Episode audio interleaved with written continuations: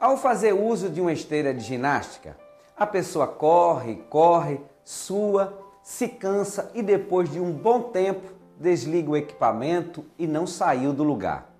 Para muitas pessoas, parece que a vida é exatamente assim.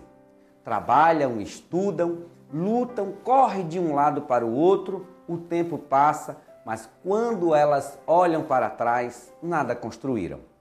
Ou seja, não saíram do lugar Daí vem o desânimo e até pensam em desistir de tudo. Mas nada disso. Você vai vencer. Reavalie as suas atitudes e os caminhos por onde tem seguido. Corrija os seus erros, potencialize o que você tem de melhor. Sua força aliada à fé em Deus lhe conduzirá à vitória.